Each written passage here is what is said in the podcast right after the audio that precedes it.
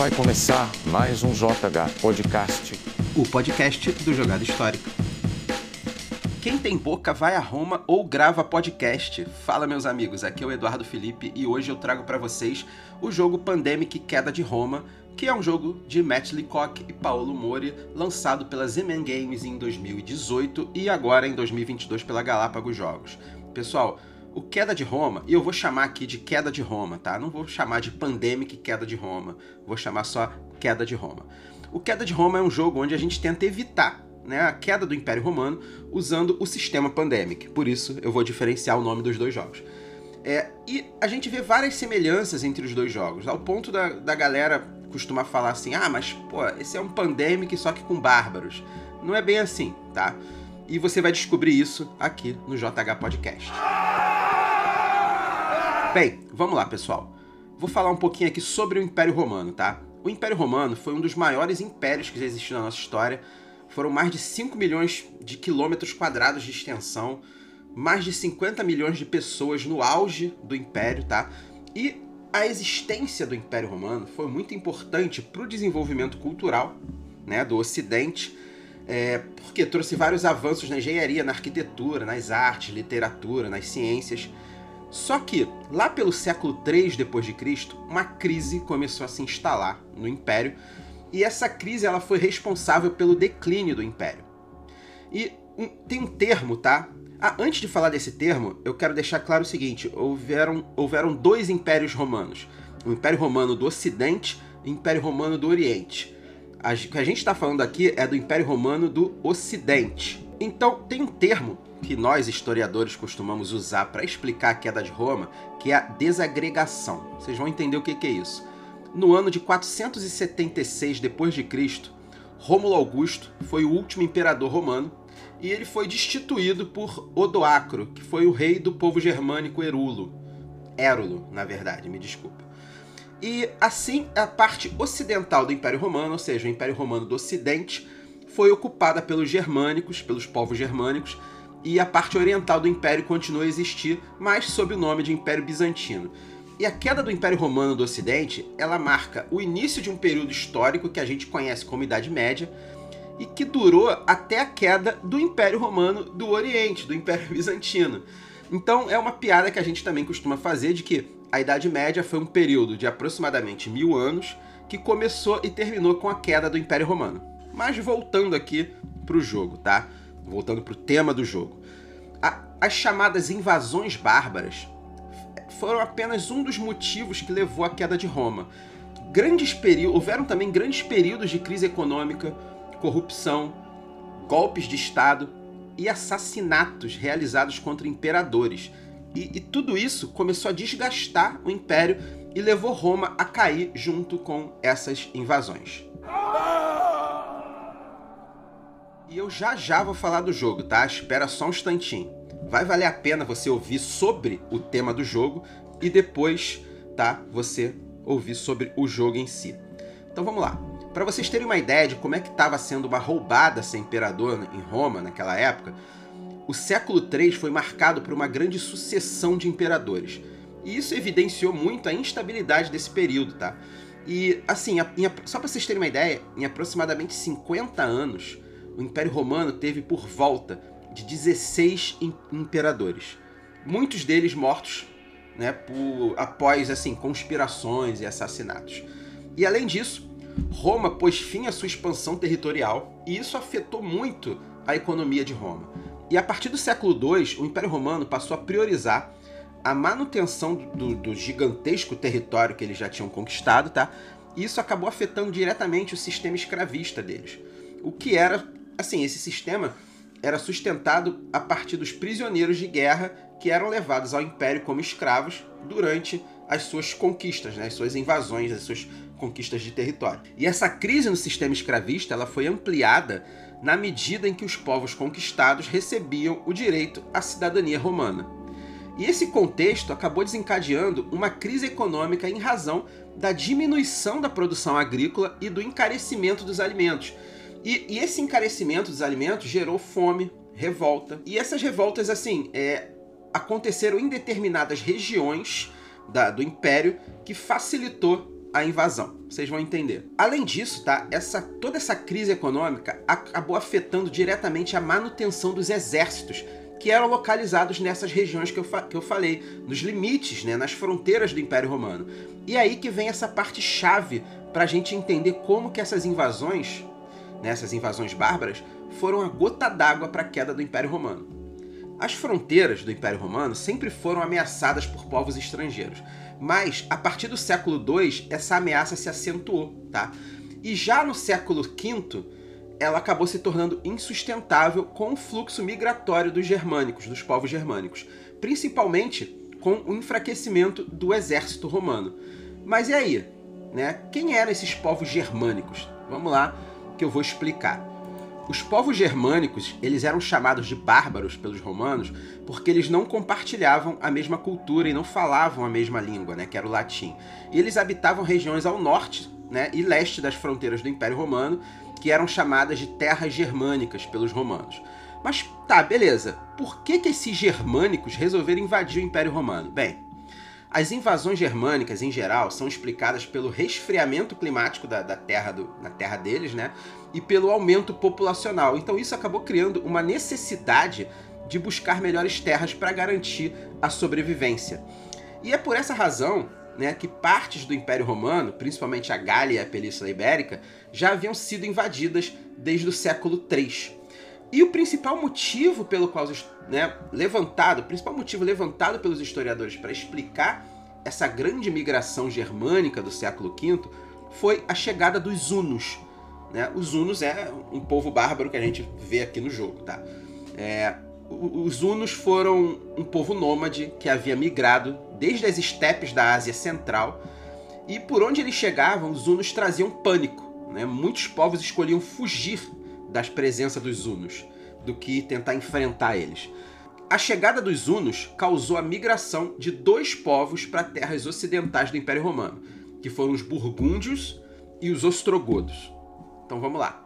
Em 410, a cidade de Roma foi saqueada pelos visigodos e a partir daí houve uma sucessão de povos que começaram a invadir as terras romanas. Os alanos, os suevos, os vândalos, os alamanos, os anglo-saxões, jutos, os próprios hunos, os francos, etc.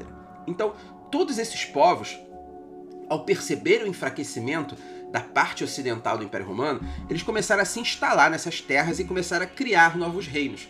E muitos desses reinos foram absorvidos por outros reinos. E também esses povos acabaram sendo absorvidos por, por outros povos em consequência disso.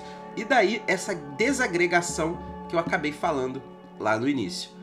E o Império Romano do Ocidente, ele agoniza até 476, que é o ano em que a cidade de Roma é invadida pelos Érulos e o último imperador romano foi destituído. E o estabelecimento dos povos germânicos nas antigas terras romanas leva ao surgimento de novos reinos que acabaram originando as nações modernas da Europa.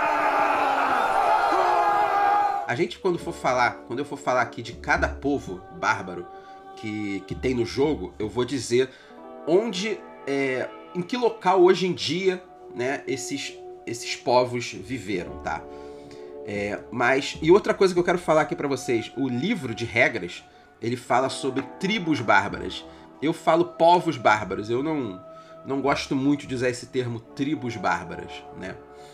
Daí, sei lá, me faz parecer que eles eram sei lá, diferentes demais, sabe? Não eram um povo unido, tá? Mas vamos lá. Agora vamos falar do jogo, tá? No Queda de Roma, Cada jogador tem um papel específico, assim como em qualquer Pandemic, e é o objetivo de cada um se aliar ou eliminar cada um dos cinco povos bárbaros antes que eles cheguem em Roma ou que o Império entre em declínio. E a preparação do jogo ela é bem similar ao Pandemic tradicional. A diferença é que existem as cartas de bárbaros que mostram a cidade de Roma, tá? Existem várias cartas de bárbaros que mostram a cidade de Roma, e elas entram todas na preparação inicial. São acho que cinco cartas de bárbaros, todas mostrando a cidade de Roma, e todas elas entram na preparação inicial do jogo, já lá na pilha de descarte das cartas de bárbaros, né? Da mesma forma que as cartas de infecção do Pandemic tradicional. De Isso, de infecção. E ao invés das cartas de epidemia do jogo tradicional, a gente tem as cartas de revolta, que elas desempenham a mesma função do jogo original, né? Elas ficam lá embaralhadas junto com, com as cartas que vão ser compradas. Só que a diferença é que na preparação do jogo, do Queda de Roma, é, entra uma carta a mais no modo normal de jogo, ou seja, deixando o jogo um pouco mais difícil. O modo normal do Pandemic Queda de Roma é um pouco mais difícil do que o modo normal do Pandemic tradicional. Mas vamos lá há algumas diferenças, tá? Umas ações diferentes do Pandemic tradicional. Né? No Queda de Roma existem algumas ações diferentes do que do Pandemic tradicional. Mas eu vou falar logo logo dessas ações. O que eu quero falar agora são das invasões. E elas funcionam de forma diferente, tá? Do que a infecção dos vírus, tá? E eu achei isso um dos pontos mais legais do jogo. No Queda de Roma, existe no mapa, né, um mapa da Europa, existe uma via de migração.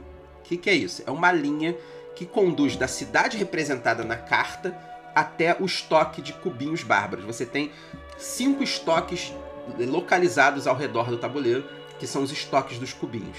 E é aí que a parada brilha. Por quê? Porque pode acontecer da cidade que foi sorteada na hora da fase de invasão, pode acontecer dessa cidade não poder ser invadida. Mas como assim? Eu vou explicar. Para invadir uma cidade, nesse jogo, no Queda de Roma, é preciso adicionar um cubo do estoque bárbaro daquela cor na cidade. Mas isso só acontece se a cidade já tiver um cubo daquela cor. Se não tiver cubos daquela cor na cidade, a gente tem que ver se existe um cubo daquela cor em uma cidade adjacente que passe pela via de migração. Se não houver, a gente verifica a próxima cidade da via de migração e assim por diante até chegar no estoque dos cubos. E cara, isso é simplesmente genial. Por quê? Porque isso representa o quanto aquela tribo já conseguiu invadir o império vindo da sua terra de origem. E, e, e eu não para por aí, tá? A cidade que está sendo invadida, ela pode ou não estar sendo defendida. Então, assim, se você for de fato colocar um cubo naquela cidade, a gente tem que ver se ela está sendo defendida ou não. E essa mecânica funciona assim. Se a gente for botar um cubo bárbaro na cidade, e lá na cidade tiver uma ou mais legiões, eu não falei das legiões, né? As legiões são os meeplezinhos em forma de soldados. Uns meeples vermelhos que são comuns a todos os jogadores. E as legiões defendem as cidades. E essas legiões elas podem estar apoiadas por um peão de um jogador ou por um forte. O forte é o equivalente àquele centro de controle de doença do Pandemic. Então, as legiões podem estar sendo apoiadas pelo peão do jogador ou por um forte. E se essas legiões tiverem algum tipo de apoio, né, ou pelo peão ou pelo forte, nenhum cubo bárbaro entra na cidade e um meeple de legião é removido dali. Caso a legião não esteja apoiada, né, ou seja, a cidade está sendo guardada por uma legião, mas a legião não está sendo apoiada nem por um peão do jogador, nem por um forte, né, acontece das legiões serem emboscadas e todos os mipos de legião daquela cidade são removidos, mas nenhum cubo entra. É uma segurançazinha a mais. E em Queda de Roma tem também os saques. Os saques funcionam da mesma forma que o surto do Pandemic. Uma cidade é saqueada quando um quarto cubo tiver que ser colocado numa cidade. Né? Aí funciona da mesma forma que o surto no Pandemic tradicional. E, quando um saque ocorre, a gente tem um marcador de declínio, né? O marcador de declínio desce um passo indicando que a queda de Roma está mais próxima. E é com os saques que entra uma nova forma de se perder o jogo, né? Que eu vou explicar agora. Além de tentar prevenir que o marcador de declínio chegue no final, caso a cidade de Roma seja saqueada, ou seja, se tiver que entrar um quarto cubo bárbaro na cidade de Roma, e lembrando que tem que ser um cubo bárbaro do mesmo povo, ou seja, da mesma cor, se ele tiver que ser colocado em Roma, os jogadores perdem o jogo. Mas vamos lá. Vamos falar agora das ações do jogo. Elas funcionam praticamente da mesma forma que o Pandemic tradicional. Né? A gente tem que gastar uma carta específica daquela cidade onde a gente está para fazer a ação. Só que no Queda de Roma, nós temos as ações de movimento, que são as ações de marchar e navegar. E essa última, essa ação de navegar, ela só pode ser feita em cidades portuárias são cidades que têm um desenhozinho de uma âncora, elas são indicadas no tabuleiro, e você pode sempre que você for marchar ou navegar, você pode levar com seu peão até 3 meeples de legião. A gente tem a ação de fortificar, onde a gente constrói um forte na cidade, funciona da mesma forma que construir aquelas casinhas do centro de controle de doenças. A gente pode recrutar um exército, que é uma ação nova, onde a gente coloca novas legiões no tabuleiro e tem que ser numa cidade que tenha um forte. E o número de legiões que a gente coloca né, é indicado de acordo com a trilha de velocidade de invasão, que tem aquela trilha de velocidade de infecção no Pandemic normal. Aqui a gente tem a trilha de velocidade de invasão. Ela mostra quantas cartas vão ser compradas né, na, na fase de invasão e também mostra o, o, a quantidade de legiões que são colocadas no tabuleiro quando você faz um recrutamento. A gente tem também a ação de conspirar, onde dois peões que estão na mesma cidade trocam carta um com o outro, que funciona da mesma forma que o Pandemic tradicional. E tem também, também é possível batalhar contra os bárbaros, que é uma ação de pura sorte. A gente rola, a gente tem os dados de seis faces com em vez de ter números, tem os símbolos, tá? E a gente joga um dado por legião que tiver naquela cidade, até um máximo de três dados. E a gente resolve os resultados indicados, que pode ser remover cubo, remover legião ou ambos. E também tem ali um símbolozinho de uma águia que se sair aquele símbolo você pode ativar o poder especial do, da, do seu papel.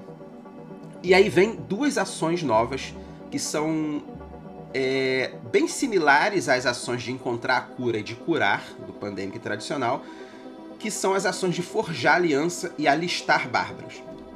Elas são parecidas, mas funcionam tematicamente com o jogo. Na ação de forjar aliança, um jogador precisa descartar um conjunto de cartas da cor de um determinado povo bárbaro, e esse valor varia de acordo com o povo, tá? Por exemplo, os ostrogodos precisam só de três cartas da mesma cor, enquanto os vândalos precisam de cinco. E é necessário ter pelo menos um cubo daquela cor na cidade onde o jogador se encontra. E quando você forja uma aliança, você marca no tabuleiro com o, emblema daquela tribo, né, daquele povo, que você já tem uma aliança com eles. E depois da aliança forjada, os jogadores passam a poder alistar os bárbaros como uma das quatro ações de jogo. E para alistar os bárbaros, o jogador precisa ter tá numa cidade com pelo menos um cubo da cor que ele deseja listar e ele tem que gastar uma carta daquela cor. E fazendo isso, todos os cubos daquela cor da cidade onde o jogador tá são removidos e substituídos por mipos de legiões. Ou seja, você tá é, é, transformando aqueles bárbaros em legionários romanos.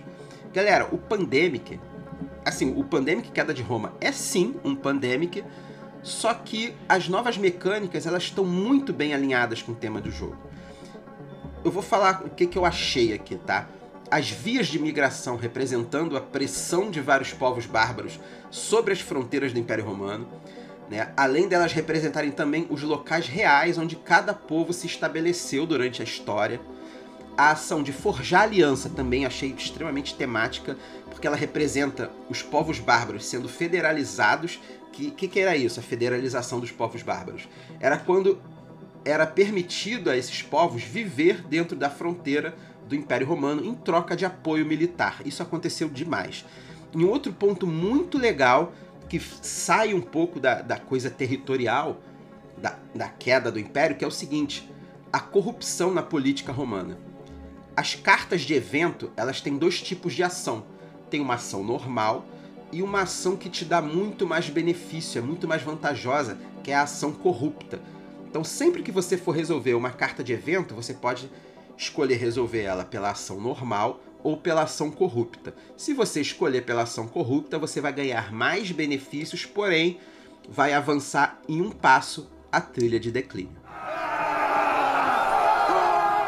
Agora vamos falar aqui por último sobre os povos bárbaros que a gente vê no jogo. Assim, foram muitos povos bárbaros que participaram, né, que fizeram parte dessa história.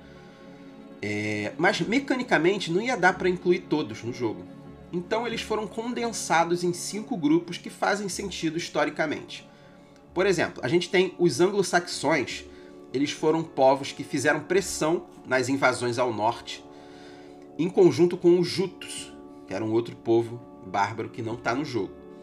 E eles foram povos que migraram para as ilhas britânicas depois que Roma abandonou o apoio para aquela região.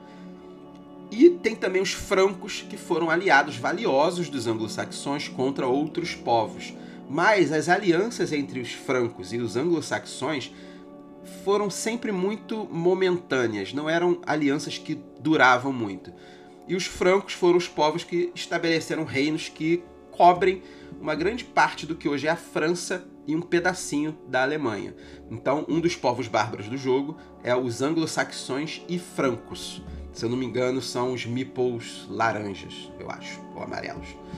A gente tem os vândalos, que foram povos originários de onde hoje é a Polônia, e eles concentraram a migração deles na região da África do Norte. Eles não chegaram de fato a, a invadir muitas regiões na Europa. Porém, vale lembrar que o norte da África e o Mediterrâneo fizeram parte do Império Romano também, tá? Não foi só a Europa. E os vândalos foram povos que não chegaram a se aliar de fato ao Império, tanto que é difícil se aliar a eles no jogo, né? Assim, uma aliança chegou a ser feita, né? Chegou a ser ensaiada, mas o tratado foi quebrado após o assassinato do imperador Valentiniano III. E esse acontecimento acabou resultando numa guerra que levou Roma a ser invadida e saqueada. E é dessa invasão e desse saque a Roma que nasceu o termo vandalismo, tá? Isso é, é, é, é fato, é real. É, há também um, um, povo, isso já foi na, na Idade Média, é, na época que os mouros viveram na, no sul da Península Ibérica, eles fundaram onde, onde hoje é a Espanha a cidade de Al-Ándalus, que era uma cidade basicamente de mouros, né? Ou seja, os mouros eram os povos muçulmanos que viveram no sul de Portugal e Espanha. E dizem que esse termo Al-Ándalus vem de vândalos, né? Vem do nome desses povos. Mas vamos continuar uma grande parte da migração dos povos germânicos para Roma foi consequência da expansão dos hunos, sob a liderança de Átila, né? Átila Huno, que foi um grande general né? dos hunos. E os hunos eles formaram um império que conduziram hordas para a área ao norte da Itália e toda aquela região onde hoje é ali o leste europeu. É mais ou menos ali a, a, a parte do Império Romano onde os hunos invadiram, tá? E eu vou falar dos outros e a gente vai acabar voltando nos hunos também, agora que eu vou falar dos ostrogodos. Os ostrogodos faziam parte de um grupo de povos germânicos conhecido como godos, é, e eles tinham pouco contato com Roma. Só que eles foram subjugados pelos hunos já no período em que Roma estava em declínio. E quando o Império Huno caiu, os ostrogodos aproveitaram e migraram para o que restava desse decadente Império Romano. E os ostrogodos eles fundaram reinos onde hoje estão a Itália, a Áustria, a Hungria, Sérvia, Croácia, ou seja, todos aqueles países que hoje são leste europeu e já foram território dos hunos. E por último, a gente tem os visigodos, que também faziam parte desse grupo de povos conhecido como godos. E os visigodos, eles eram eles eram um povo que eles tinham a permissão de viver nas fronteiras romanas, né? E eles receberam essa permissão para poderem escapar da expressão dos hunos durante a invasão. Mas os visigodos eles eram, eles eram muito maltratados. E esse distrato que eles tinham por parte do Império Romano causava revoltas constantes entre é, assim no meio deles, né? E esse descontentamento levou a uma das primeiras invasões de Roma, que foi liderada pelo rei visigótico chamado Alarico.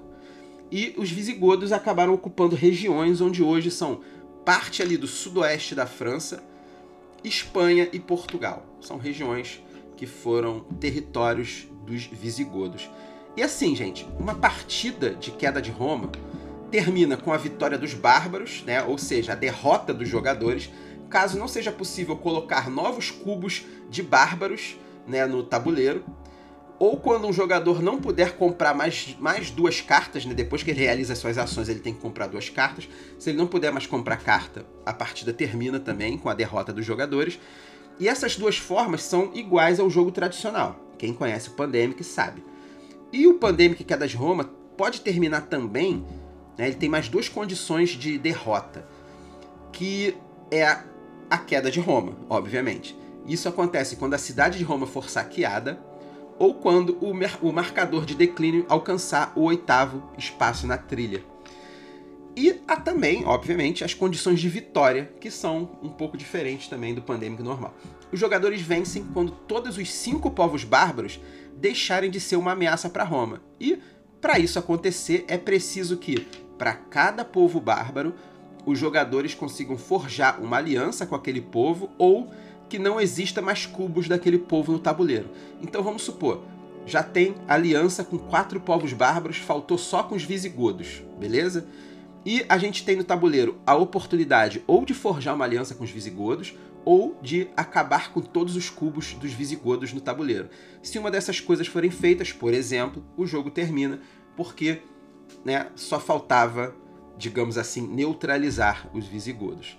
Bem, pessoal, o programa foi curto, foi para tentar falar sobre o, o Pandemic e Queda de Roma, tentar ser o mais breve possível e tentar mesclar bastante aí o, o, o assunto do próprio jogo em mecânicas com o tema. E espero que tenham gostado do programa. Siga a gente lá nas redes sociais e fique de ouvido ligado para os próximos programas. E um abraço e até mais.